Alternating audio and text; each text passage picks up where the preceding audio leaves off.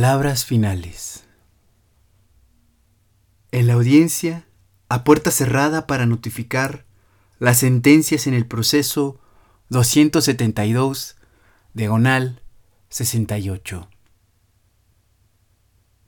No quiero referirme a lo injusto de esta sentencia.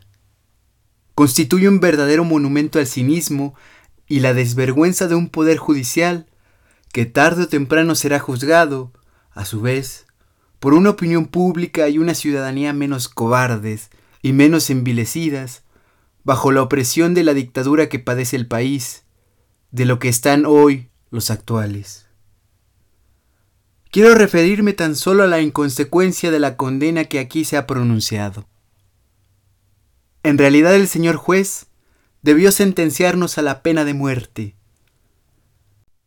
Es de suponer que tal cosa no ha quedado por la falta de voluntad ni del señor presidente de la República, ni del señor juez que desempeña el papel de su espolique y palafrenero político. Porque, ¿cuál es el objeto penal sobre el que un falso sujeto jurídico, el señor juez, deja caer la sentencia en este proceso?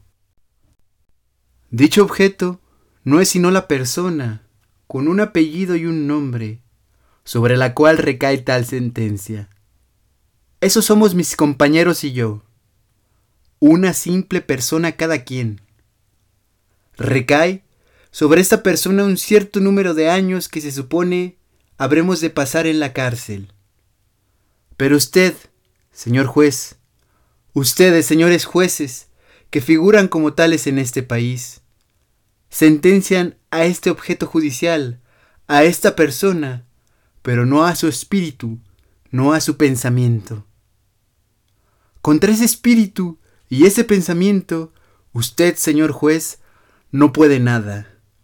Usted, señor presidente de la República, no puede nada ni lo podrá jamás.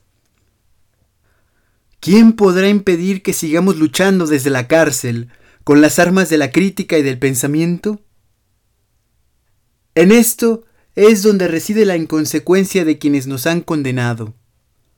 No han podido sentenciarnos a muerte, no porque tal pena no esté establecida en el código, ni porque no esté a su alcance el asesinarnos, como lo demostró el asalto vandálico que sufrimos el primero de enero de este año, sino tan solo porque no se mata a lo que representamos.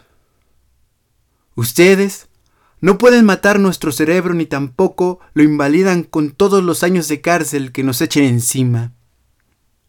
Desde luego que nuestro cerebro no es inmortal, ni lo son tampoco las obras que de él han nacido, ni las que nacerán en los años venideros.